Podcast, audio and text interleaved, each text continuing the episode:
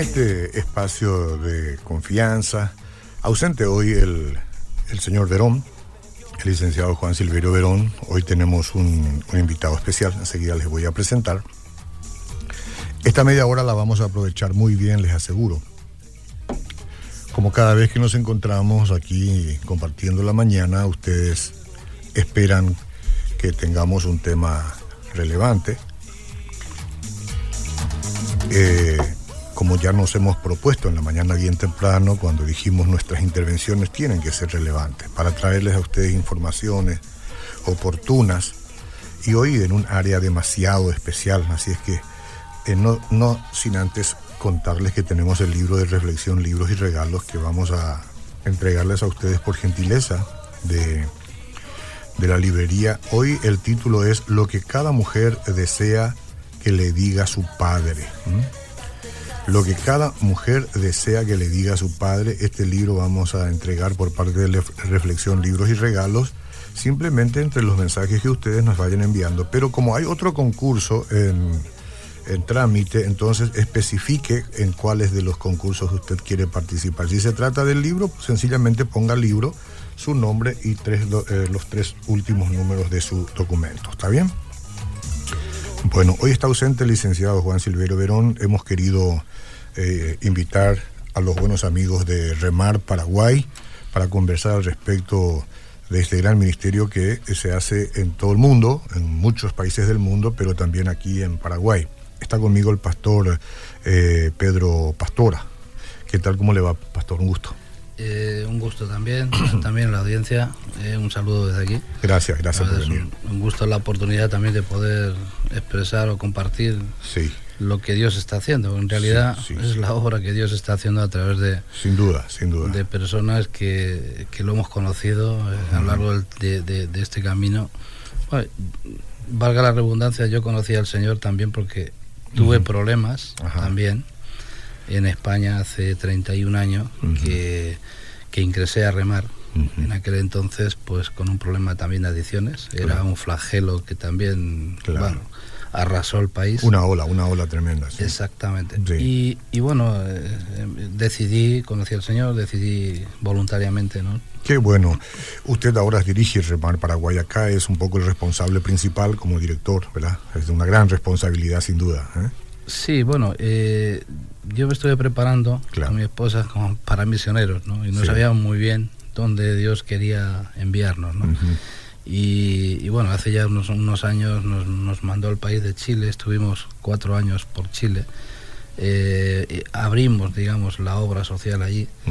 Luego, bueno, por problemas familiares volví a Claro. España, luego eh, el Señor me volvió a traer a Argentina, estuve 11 años en Argentina y ahora llevo 11 otros 11 años aquí en, Ah, sí, mucho, tiempo fuera de su país, ¿eh? Mucho, ya más tiempo fuera del país que dentro. Para Sí, prácticamente.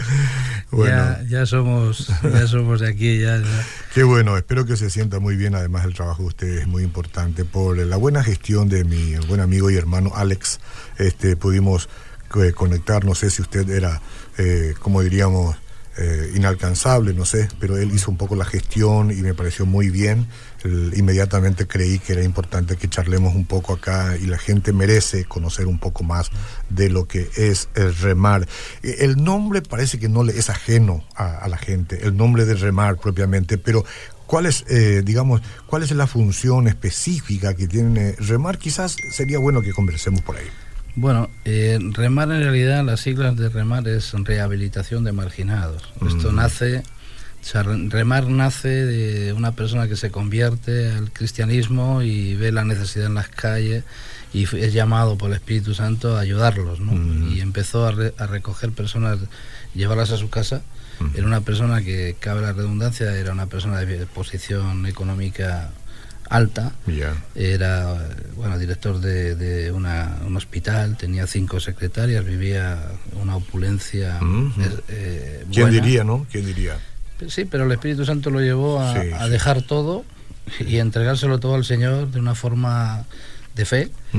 Y bueno, eh, compró un terreno, una casa rodante y empezó a, a llevar personas allí y ahí empezó a remar. Sí, notable. Sí, nosotros hablamos del Espíritu Santo y otra gente que no es afín a estas cosas dirá, este, qué es lo que pasa ¿no? por la psicología de una persona de estas características, viviendo también, sin, digamos, bien, uno vive este, quizás un poco cómodo dentro de su ambiente y por ahí sucede algo en su interior que hace que este, se meta a ayudar a cooperar en un área que no es fácil para nada ni para el profesional del tema, ¿no?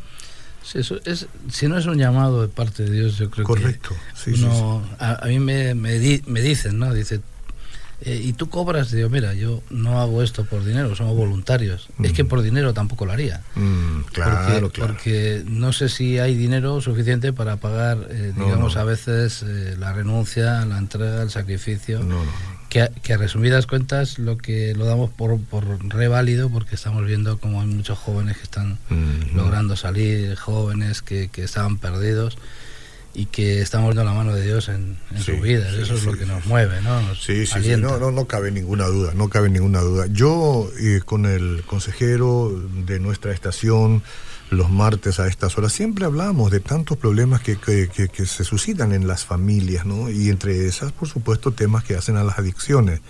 Las hablamos, hay algunos consejos que van desde aquí para allá, pero la gente necesita siempre algo más. O sea, cuando hablas de un tema de adicción, entonces, ¿y dónde puedo encontrar respuesta, solución, ayuda, colaboración para mi hijo, para mi hija, para mi sobrino que está en, sumergido en el, tema de las drogas, por ejemplo? Pero ¿qué hace remar, eh, digamos así, en cuestiones prácticas? ¿no? Bueno, sabemos que el tema de la drogadicción es un proceso largo. no, es algo que. No hay una varita mágica no, ahí. No, no, existen varitas mágicas. existe, más bien eh, un camino bastante difícil para, para, Pero que hay que caminarlo, pero que hay que caminarlo, sí. Eh, hay que sufrirlo. O sea, yo digo, las personas que, que, quieren salir tienen que poner indudablemente ellos de su parte. Nosotros, como cristianos, lo único que, que hacemos es acompañarlos, cuidarlos, eh, aconsejarles y sobre todo llevarlos a aquel que les puede cambiar, ¿no? Porque sabemos que, es un tema de corazón, de dentro. Sí, importante lo que estás diciendo, pastora, porque a veces las personas, los familiares, pobrecitas, a veces uno no, no, tiene idea, dicen, mi hijo está con problema de adicción, yo lo voy a llevar a un centro de rehabilitación, qué sé yo, remar, por ejemplo, pero ahí no hay una pastilla. ¿Eh? Ahí no hay una intervención quirúrgica en el cual uno ingresa a su afectado y que lo saca después de una o dos semanas hecho. ¿no? Hay, hay un camino que andar. No, es un proceso largo. Nosotros estamos, eh, por la experiencia que tenemos, aconsejando que por lo menos tienen que estar un año y medio, un año mínimo. O sea, proceso para deshabituarse de todas los, los, las influencias, malas influencias, incluso adquiridas, obtenidas, digamos, por las personas que, que, se relacionan, que nos llevan todo a, volver otra vez a, esa vida, ¿no? Y para estar un año y medio hay que querer. Claro. Hay que querer.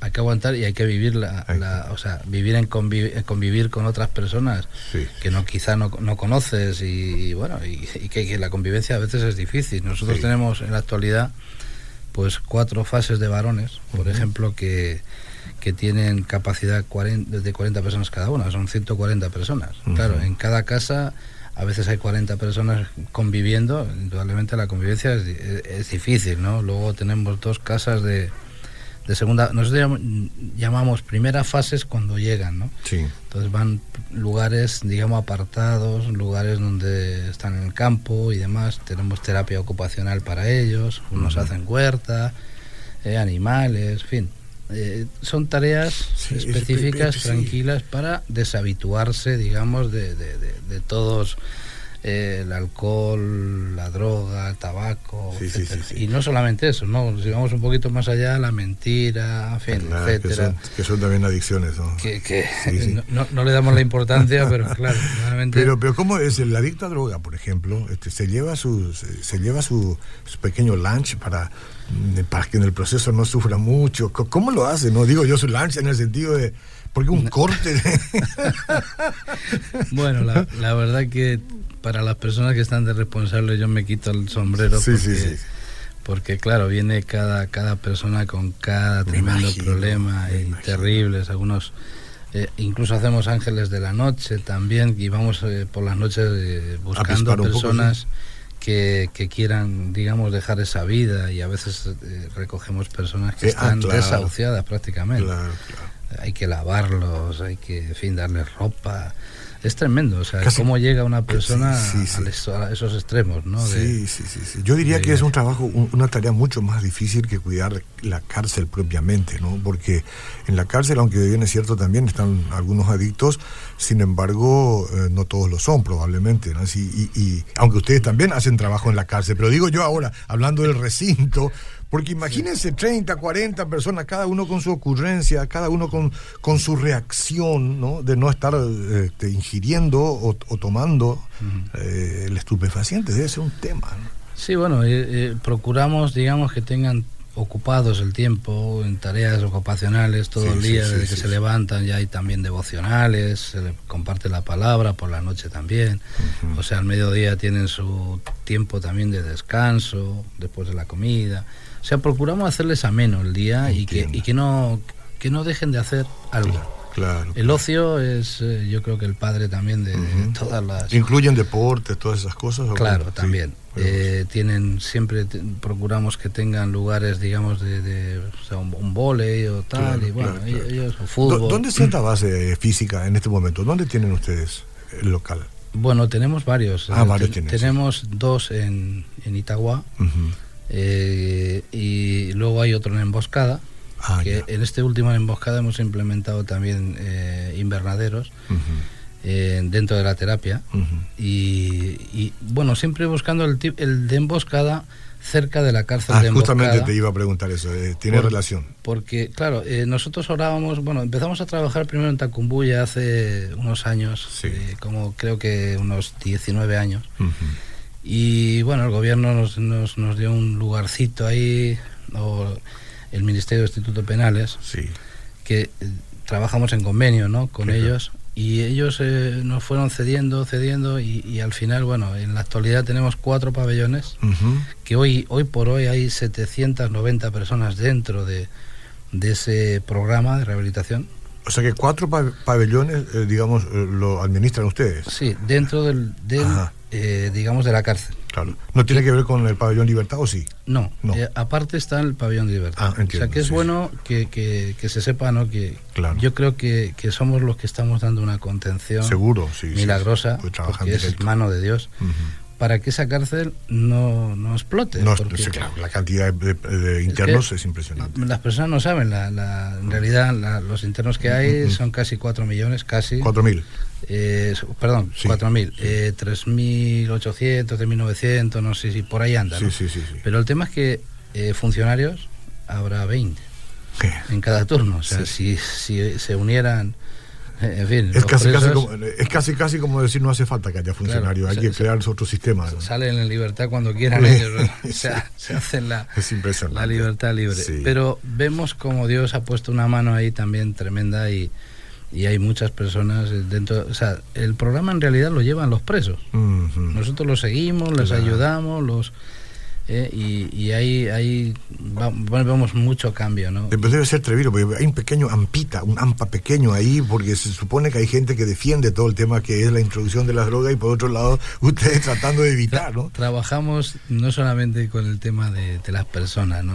tenemos muchos conflictos también con el tema de, funcionarios, corrupción, etcétera eso es otro mundo, ¿no? una cosa Superando todo eso hay que seguir adelante. Sí, no, ahí, ahí hay hermanos que Dios se levantó, que ya llevan 25 años algunos de ellos, 20 mm. años, o sea, y personas que Dios ha rescatado de ahí, de, estar cumpliendo cinco condenas largas y, hoy día están ahí abocados también a, ese ministerio. La verdad que, que es precioso ver, ¿no? Cómo personas se restauran y, ahora conviven con su familia, tienen sus hijos, tienen sí, tal. Sí, he visto muchos ejemplos, he visto muchos ejemplos. Y, gracias a Dios cada día hay más, ¿no? O sea, eso es lo, importante. La gente por lo general menciona más la, la, reincidencia, ¿verdad? Y, no son capaces de tratar de ver un poco los que de verdad han sido regenerados, ¿no? Por toda la tarea.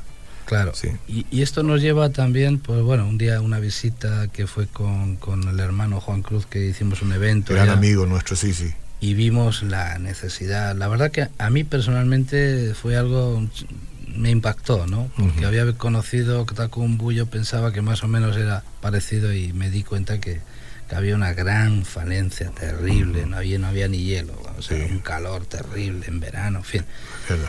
Y el Señor nos puso en el corazón a abrir ahí también obra, a ver cómo hacíamos, digo, no sé cómo vamos a hacer, vamos a orar. Y curiosamente a cuatro cuadras de allí había una casa de un hermano cristiano que había adquirido ese lugar precisamente para trabajar con la cárcel. Sí.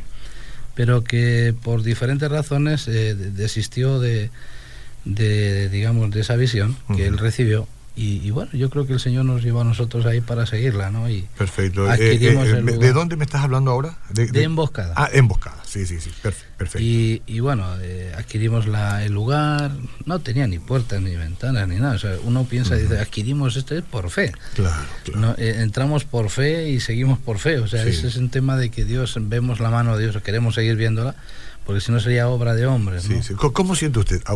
Ahorita está hablando de una necesidad específica, ¿verdad? Y la gente está escuchando, hay mucha gente que escucha la radio que uno nunca lo sabe. ¿Es reacia la gente para apoyar, para aportar con respecto a estos temas que hacen, eh, diga, especialmente cuando se habla de los, de, los presos, ¿no? ¿Es, ¿Es, reacia? Existen muy pocas personas que abren su corazón. ¿Cómo lo sienten? Bueno, la, la, verdad que de todo, ¿no? Pero que, claro, indudablemente una persona que, que, le hablas de Tacumbú, lo primero rechazo. Sí, sí, un poquito. Porque es un poco como que, bueno, son los marginados de, la sociedad, en realidad. Sí, sí, sí, Hay una rabia contenida porque tiene tantas experiencias que ve todos los días a través de la prensa, pero tenemos que aprender a ver más allá de, de esas condiciones, ¿no? Claro, también el Señor murió por ellos, ¿no? y, y luego también tenemos que ver que hoy día, desgraciadamente, yo no, yo, no, yo no hago las leyes ni nada, pero hoy día también hay leyes que favorecen a que una persona pueda ir, o sea, el tema de violencia familiar, está trayendo muchas personas Cierto. a la cárcel y muchas de ellas eh, no siempre son culpables. Claro, claro. A veces hay este, denuncias que están tan bien hechas que recaen sobre el individuo y lamentablemente tiene que ir a, a la cárcel. No, no todos son tan delincuentes como parecen, ¿no? Sí, bueno, luego otros también, lo, están, pero, pero también hemos visto como Dios ha perdonado a asesinos, y, estamos viendo que el Señor no tiene límites a la hora de perdonar, ¿no? Sí, sí, sí, sí, sí, cómo no. Eh, y se, puede hablar de un programa penitenciario? ¿Cómo trabajan? Porque no es una cuestión de ir nomás y a ver quién está ahí, le, le animo a este, al otro. Ustedes tienen algo programado, ¿no? Sí, no, hay, hay ya, digamos, una, una, estructura formada, hay personas que están a cargo de, o sea, hay diferentes pabellones, primera, segunda, tercera fase, a un cronograma de trabajo también con, con el ministerio, hay personas que están estudiando, otros que hacen labores de, digamos, manuales, otros, o sea, la idea es que los presos estén ocupados también en, labores, ¿no? que estén que no estén ociosos. El, ocio siempre eh, procuramos eh, erradicarlo, ¿no? Claro. es un enemigo tremendo. Luego, bueno, hay, hay unos horarios que tienen que cumplir, luego también hay reuniones en las cuales tienen que obligatoriamente eh, estar.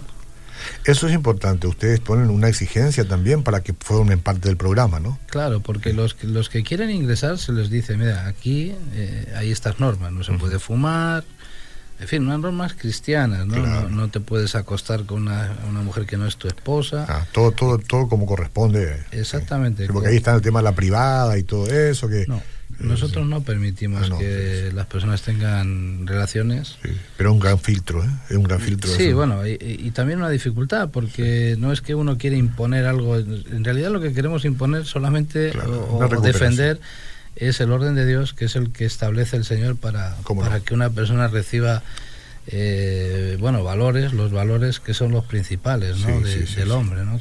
porque, tiene que ser, porque tiene que ser integral, el tratamiento debe ser integral. Bueno, luego los llevamos al conocimiento de la palabra, que se convierta. Bueno, la, última, por ejemplo, eh, los últimos bautismos que tuvimos, tenemos 80 personas, ah.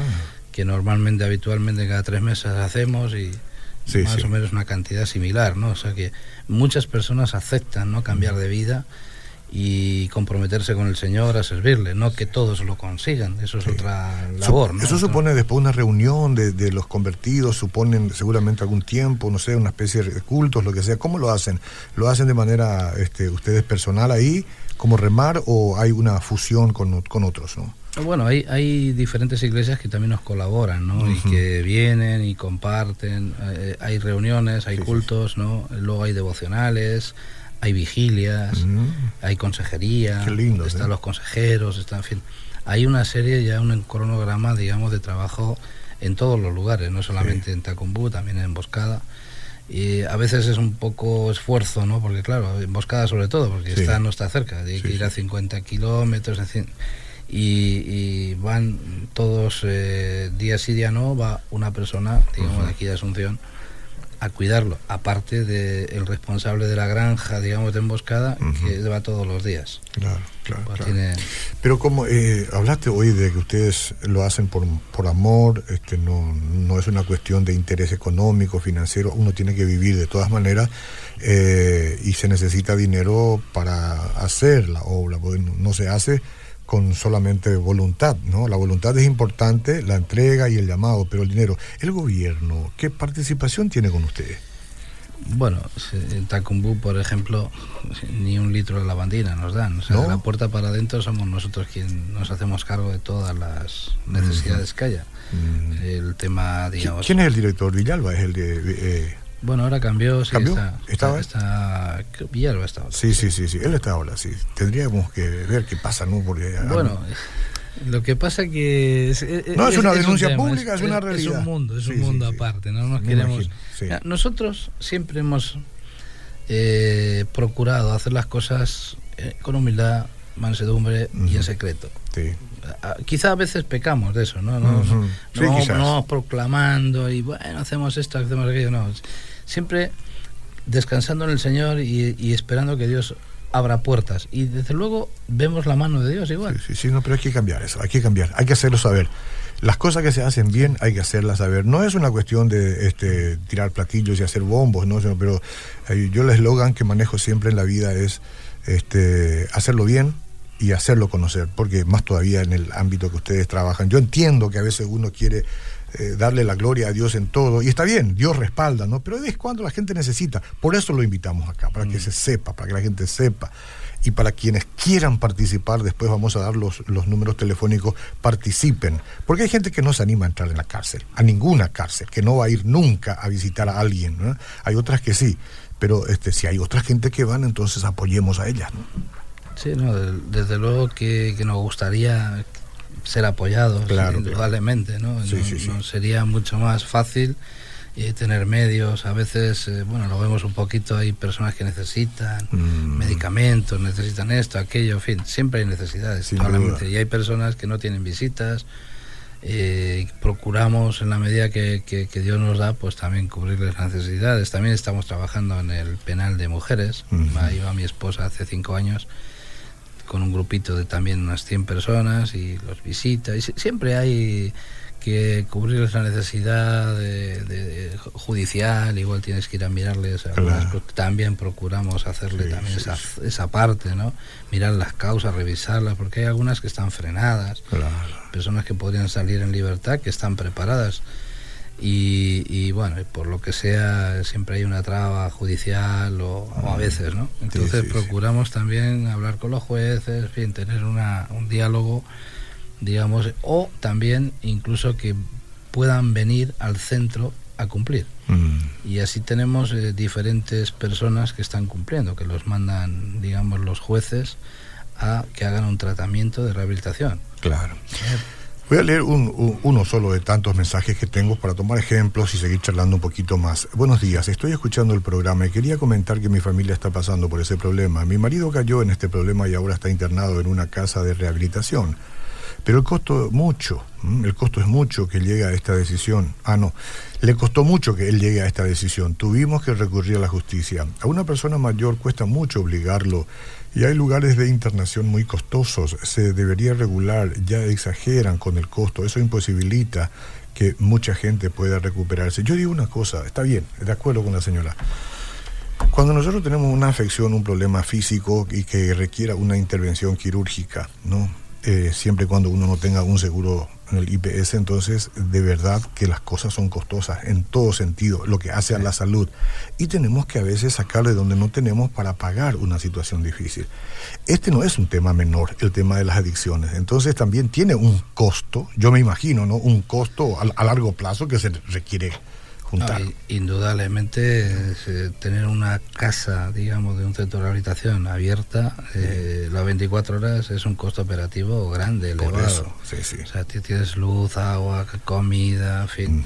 Luego deterioro del lugar, restaurar, crecer. Hay que darle un ambiente lo mejor posible a la gente. Claro, pues. cualquier cualquier tipo de, digamos de, proyecto que tengas eh, implementar, pues por, decir algo, ¿no? Eh, yo he dicho antes, hemos implementado un invernadero, claro, pero un invernadero para que los jóvenes puedan tener eh, su propia, digamos, consumo, sus propios eh, verduras, etcétera, tiene un costo de 30 millones o 30 y algo, luego si vas a contar bombas, etcétera.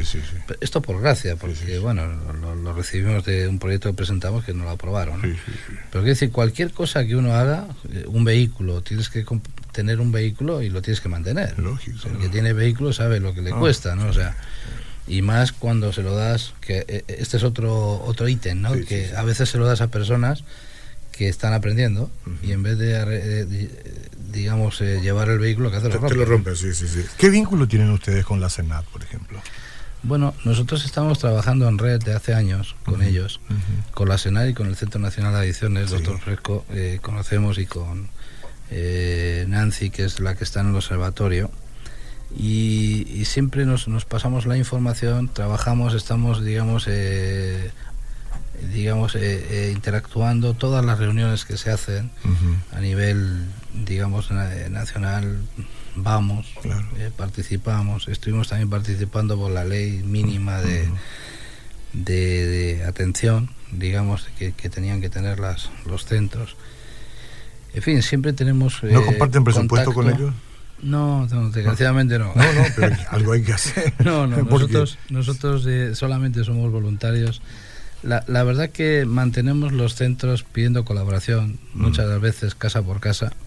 No todos también los que piden colaboración pertenecen a Remar, porque luego hay muchas personas que por ahí dicen que son de remar y luego no lo ah, son. Mucho cuidado, mucho cuidado. Por eso vamos a dar hoy los contactos oficiales aquí, por si a alguien le prende en el corazón el deseo de aportar algo, ¿no? Eh, lo que puede hacer una persona que se convence, ¿no? Así como empezó hablando hoy Pastor acá de la presencia del Espíritu Santo. Si el Espíritu Santo no lo mueve a usted, ni a mí, no lo va a mover nadie con respecto a este tema de ayudar a las personas que están desfavorecidas, que han caído en desgracia. Este, buscar el porqué de las cosas no es el momento, sino este, cómo hacemos para apagar esos incendios, pero apagarlos bien, ¿no? que, ni queden, que ni quede el pabilo humeando, porque esa es la idea. Pues no se trata de apagar incendios nomás y después que el pabilo humeando por ahí otra vez comienza a generar nuevos fuegos, ¿no le parece, don Pastora? Sí, no, la verdad que más vale prevenir que curar. Yo digo siempre. Luego, otra de las cosas que, que, quedó en el tintero que me gustaría también recalcar, que estamos eh, haciendo charlas de prevención eh, en escuelas, universidades. No vamos a decir que, o sea, que hacemos algo, digamos, eh, desde la parte de vista profesional, sino que de, la parte, digamos, de pues. práctica, de testimonio vivo de personas que han salido y ellos testifican y dan testimonio a los jóvenes de una, de una vida o, algo que han vivido en propia carne y, estamos eh, también llegando a un número bastante bastante considerable ¿no? incluso por todo el país porque tenemos una camioneta que está por todo el país eh, recorriendo también eh, y visitando eh, todas las universidades que se, se, brindan, digamos, muchas de ellas nos piden que por favor vayamos también a dar charlas de prevención. Y esto es otra labor también eh, bastante buena porque hemos visto también que, que hay personas que se inician desde una corta edad y que están siendo contaminados desde, desde esa... Y es un aviso, muchos se rescatan, muchos ven la realidad.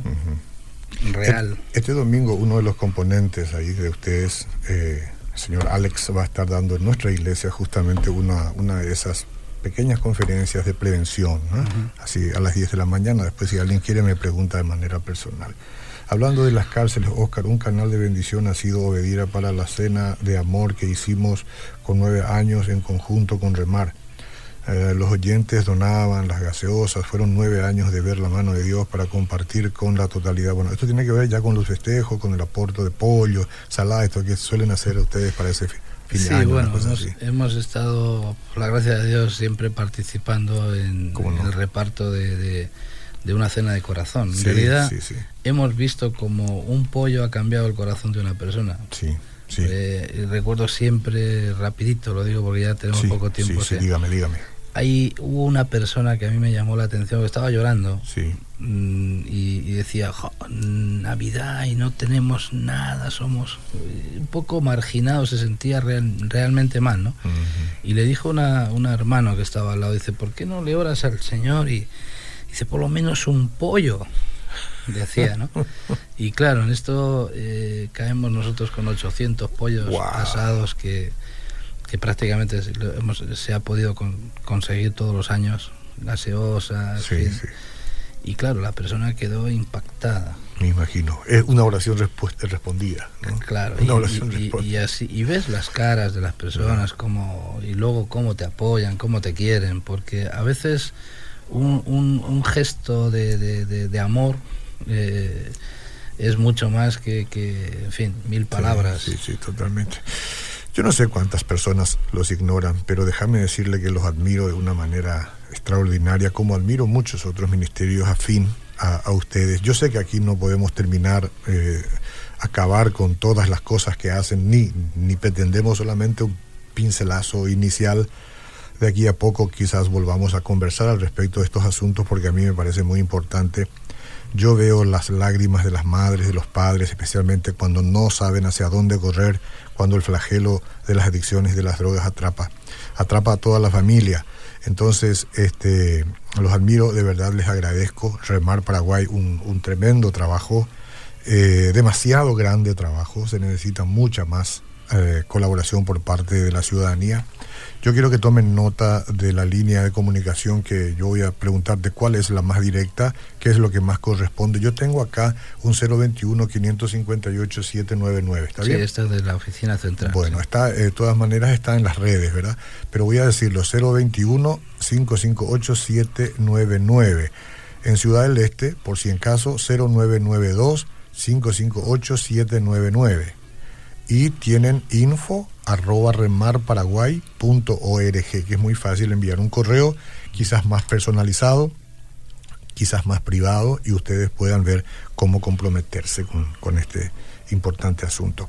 Eh, agradecerte por tu presencia en esta ocasión acá. Bueno, muchas gracias por esta oportunidad y sobre todo por poder, digamos, presentar una labor que quizá otros podían también ser parte. ¿no? Sin duda, sin duda. Y estoy seguro que muchos van a cobrar un nuevo interés en este asunto. Con nosotros ha estado el pastor Pedro Pastora. Eh, él es el responsable, director de Remar Paraguay acá. Eh, un hombre que ha tenido que luchar en su pasado lejano con todo el tema de las adicciones. Entonces, qué mejor que una persona así para entender cómo funcionan estas cuestiones y tratar de llevar un poco más de alivio a la población. Eh, en otra ocasión lo vamos a invitar y seguiremos charlando. Gracias, don Pastor. Seguimos en proyección.